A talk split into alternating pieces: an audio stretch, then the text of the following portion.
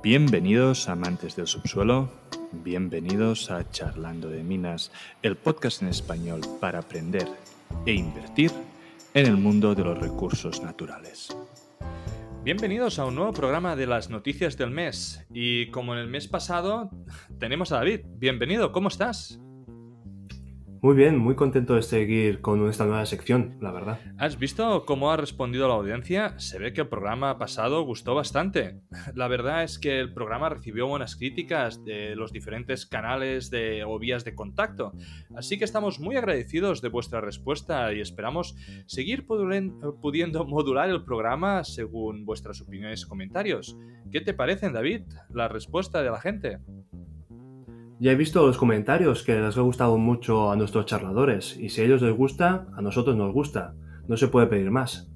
Al final es una sección muy útil para nuestros oyentes para que les quitamos la faena de estar pendientes del día a día de las noticias. Con un pequeño resumen mensual pueden estar actualizados de todo lo que ha pasado en este mes. Antes de empezar, nos quieres dar una noticia, ¿no? Pues sí, sí, es verdad. Tenemos una noticia que llevamos bastante tiempo trabajando y es que tenemos página web que vamos a publicar en breve. Estamos intentando dar mayor difusión al proyecto y empezamos con una bonita página web donde encontraréis toda la información relacionada con el podcast y que nos debería servir de plataforma para añadir cositas adicionales.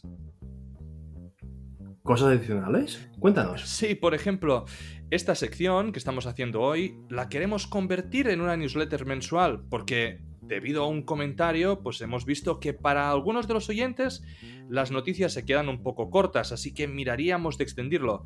Aún no lo tenemos preparado ni estamos listos para ello, pero vamos a trabajar y quien quiera recibirla en el futuro ya puede entrar en la web y suscribirse. De esta forma, a la que empecemos a hacerlo, será el primero en recibirla.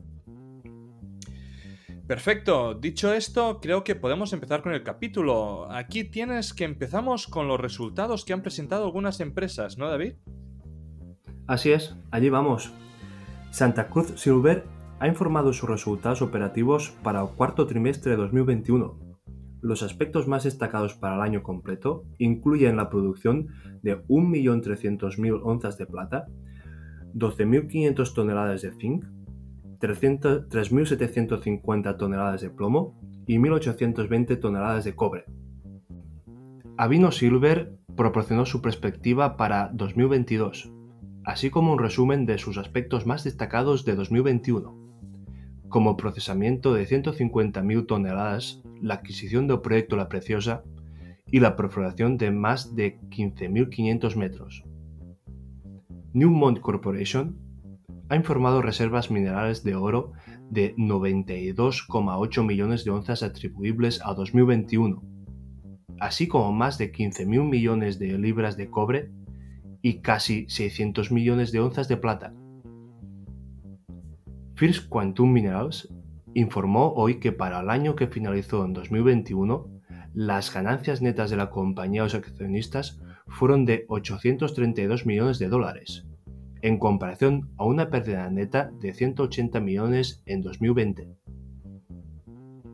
Por el otro lado, Southern Copper informó que las ventas netas del cuarto trimestre de 2021 cerraron en 2.823 millones de dólares, cifra superior en 20,1% con respecto a la cifra del mismo periodo de 2020. En tanto, las ventas netas de 2021 alcanzaron un récord de 10.000 millones de dólares, que representó un aumento de 36,9 respecto al 2020. No, es normal que con el año que ha hecho el cobre, pues muchas cobreras como Suder Copper pues tengan realmente beneficios y resultados espectaculares. Perfecto, pasamos a las noticias de recursos, operaciones, decisiones estratégicas, un poco, un poco mezclado. Vamos allí. Fortuna Silver ha proporcionado una actualización de la construcción de su proyecto de oro Siguela en Costa de Marfil. Según el comunicado de prensa, el proyecto general está completo en un 12% al 31 de enero de 2020 se han ejecutado importantes contratos de construcción y se han comprometido aproximadamente 125 millones de dólares. Río Tinto informó que el Departamento de Energía de Estados Unidos comprometió 2,2 millones de dólares de fondos para un equipo dirigido para la exploración de almacenamiento de carbono en la empresa conjunta de níquel Tamarack, en el centro de Minnesota. Altiplano Metals informó sobre el progreso de construcción de la planta de procesamiento de Peñón, que se está construyendo para respaldar la producción de cobre, oro y hierro en la mina Farellón ubicada cerca a La Serena, Chile. Sabina Gold anunció martes que completó la documentación final con Orion Mines y Wheaton Precious Metals con respecto a un paquete de financiamiento aproximado de 520 millones de dólares. La compañía dijo que el paquete de financiamiento servirá para la construcción y el desarrollo de la mina Oro Ghost en el proyecto Back River. Orcana Silver Corporation ha anunciado una oferta de colocación privada sin intermediario de 6 millones de dólares, que consta de 17 millones de unidades a un precio a 0,35 dólares por unidad. Barrick Gold ha publicado su declaración anual de reservas y de recursos indicando que reemplazó su agotamiento de reservas minerales de oro en un 150% antes de la adquisición, y los cambios de la capital en, South Arturo y Porguera mejoró la calidad de su reserva en un 3% en 2021. Barrick también anunciado un programa de recompra de mil millones de dólares durante los siguientes 12 meses y aparte ha anunciado que subirá su dividendo. No, la verdad que Barrick es una gran compañía que lo está haciendo muy bien y si el oro sube como creemos que va a subir, es realmente un, candidato a tener en cuenta y más sabiendo que tiene este programa de recompras y que incrementa dividendo. Seguimos con las noticias de sostenibilidad. Que Yabaco Corp se puede observar 15.000 camiones de mineros autónomos 794 AC de 320 toneladas y pronto se sumarán otros 12 vehículos de las mismas características. Río Tinto ha firmado una nueva asociación con el gobierno de Tasmania para analizar cómo la capacidad de fabricación y la demanda de electricidad de la fundición Bellway puede ayudar a respaldar el desarrollo de nuevas industrias y un mayor suministro de energía renovable en la región. Trilogy Metals el Departamento de Interior de los Estados Unidos presentó una moción para suspender los permisos de derecho de paso emitidos a la Autoridad de Exportación y Desarrollo de la Industria de Alaska para el proyecto de acceso Ambler. No, la verdad que parece que Estados Unidos está tirando un, tiro a pie. Ah, se necesita más cobre para intentar, pues bueno, no depender de tantos otros países y un proyecto como el de Trilogy Metals y le están poniendo pues, palos en las ruedas. Veremos cómo termina. Seguimos con las noticias de las mineras que han iniciado perforaciones o que han dado resultados de perforaciones. Defense Metals ha anunciado que ALS Canada ha enviado y recibido 1.500 muestras que representan 23 pozos perforados, con un total aproximado de 3.900 metros de muestra de perforación. Agnito Eagle ha publicado los resultados de perforación de 59, pozos que suman 49.000 en la propiedad de Tour Lake. Alpha Exploration ha anunciado los resultados de un programa reciente de muestreo, en el prospecto de oro a Burna, que forma parte del proyecto Kerskasha, 100% propiedad de la empresa. Según el comunicado de prensa, 16 de estas 30 trincheras mostraron una importante mineralización de oro. Getchell Gold, perdona si no lo he dicho bien, ha compartido los resultados de pozo de perforación cuyo objetivo es la zona North Fork en el proyecto de oro Fogway, en Nevada.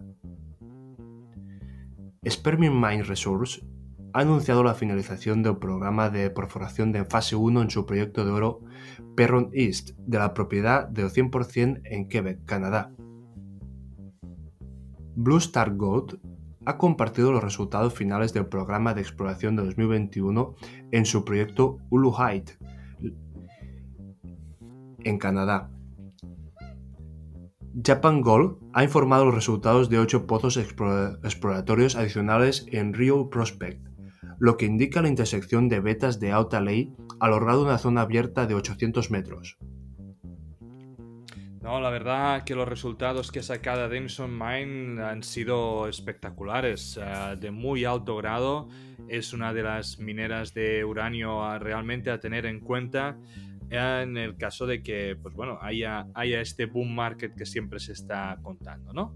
Vamos a pasar a la parte de Merchant Acquisition. ¿Qué han hecho de negociaciones las mineras? Newmont Corporation y la compañía de minas Buenaventura anunciaron que ambas celebraron un acuerdo de compra definitivo en el que Newmont tendrá la participación de 46,65% de Buenaventura en minería Yanochachocha. Bonito nombre. ¿eh? sí, la verdad que sí. Leon Cooper Gold ha llegado a un acuerdo para asignar sus opciones, sus opciones para adquirir la propiedad Butterwire, una propiedad que contiene cobre y oro en Nevada. House Resource ha cerrado una transacción con Okapi Resource, en la que este último ha adquirido las propiedades de Athabasca Racing, que comprometen el 100% de sus intereses en cinco propiedades de exploración de uranio y el 80% en una sexta propiedad. Kinross Gold completó la adquisición de Great Bear Resource. Muy bien, ahora vamos a empezar con una sección que vamos a intentar nueva. Vamos a mirar qué han hecho las materias primas durante este último mes. ¿Cómo lo tenemos, David? Pues mira, durante el mes de febrero tenemos oro, ha subido casi un 6,5%, colocándose por encima de los 1920, aunque pasó los 1970. Plata cerraba a los 24,5, lo que significa un aumento de casi un 6,4%. Cobre ha ido eh, en el lateral subiendo solo un 0,5%, cerrando en los 4,4%. Petróleo, el Brent, ha tenido mucho movimiento este mes, subiendo por encima de los 100, pero cerrando justo por debajo y marcándose casi un 10% subida en un solo mes. Gas de Holanda ha subido hiperbólico, con subidas y bajadas verticales. Cierra el mes sobre los 105, cuando ha llegado a tocar los 175, firmando una subida del 58%. Muy bien, David. Ahora te estás iniciando el análisis técnico y entonces dinos un poco, ¿cómo ves las materias primas para el próximo mes? Un mes complicado, el análisis técnico es muy complicado y este mes más con toda la guerra de Rusia y Ucrania eh, depende mucho de cómo vaya a desarrollar y cómo evolucione todos sus acontecimientos. En casi todos los casos, oro, plata, ol y gas vemos que cerraron con estrellas fugaces. Señal bajista en la parte porque debían pensar que la guerra sería rápida, pero veremos cómo va durante todo el mes de marzo. El oro parece que está en un canal alcista que inició en agosto. A finales de mes tuvimos un, rompimiento de canal por la parte superior, rompiendo la resistencia de 1920, pero como tal subió o bajó, cerrando en un mínimo que suele ser bajista. La plata algo parecido, desde diciembre que marcó un suelo ido en un canal alcista. Rompió también el pasado viernes, pero volvió y cerró en un mínimo día. El oro ha llevado un gran rally y tocó y superó la barrera psicológica de los 100 dólares, pero mostró una señal de estrella fugaz que debería hacer pensar en una bajada, pero depende mucho de la guerra. Está claro que, todo como funciona este mes eh, va a ir dependiendo de, de la guerra, de su evolución, y no solo en materias primas, sino mercados en general. Bueno, la mejor noticia del mes para nosotros es los resultados de eh, perforación que han tenido Alphamin Resources. Alphamin Resources es uno de los mayores productores de estaño del mundo y que ha anunciado un drill muy impresionante en su complejo de Visiting. A 420 metros de profundidad hay casi 20 metros donde el 17% es estaño. Y si lo reducimos esos 20 a menos de 15, eso aumenta un 23%. Esa concentración es una locura. Esto tiene muy buena pinta, Amadeu. Sí, sí, la verdad es que en el Pama Sud los drillings son muy buenos y lo más importante es que la distancia entre las dos minas digamos, los dos depósitos, ha pasado de los 200 metros a 85. O sea, cada vez vemos más cerca la unión, una empresa sin deuda, la más grande del sector, y en breve se cobrará dividendo por primera vez en la historia. Esa noticia provocó una subida en la bolsa de un 6% el mismo día de la publicación. Y la peor noticia del mes, sin duda, la guerra de Rusia. Como hemos dicho, esto afectará al sistema monetario internacional y al precio de las materias primas. Rusia es uno de los mayores productores de paladio, de platino y un productor clave de gas de Europa. La cotización de grandes empresas mineras como Gazprom, Northlick, Nickel, Polius o Polymetal han sufrido severas correcciones en los últimos días y eh, lo que es peor, ¿no? Rusia la sacarán del SWIFT, se pueden negar exportaciones, imponer sanciones. Es más, han, dicho, ¿no? Que se iba a negar a los extranjeros a poder operar ah, en los mercados rusos. Por lo tanto, la gente que ha promediado la baja es automáticamente inversores a largo plazo, porque no van a poder sacar el dinero de allí. Pero bueno, Veremos cómo evoluciona todo en las siguientes semanas. Ah, muchísimas gracias David por tu ayuda en este programa y nos vemos el mes que viene. Gracias a ti, Amadeu. Nos vemos. Este podcast no deja de ser un relato personal de mi camino para aprender en el mundo de la inversión de las materias primas. En este podcast vamos a intentar sacar contenido educativo, entrevistas con empresas y tesis de inversión para que juntos podamos aprender de este fascinante mundo del subsuelo. Si crees que el contenido vale la pena, por favor dale me gusta, suscríbete al canal y compártelo. Soy Amadeo Bonet, bienvenido a Charlando de Minas.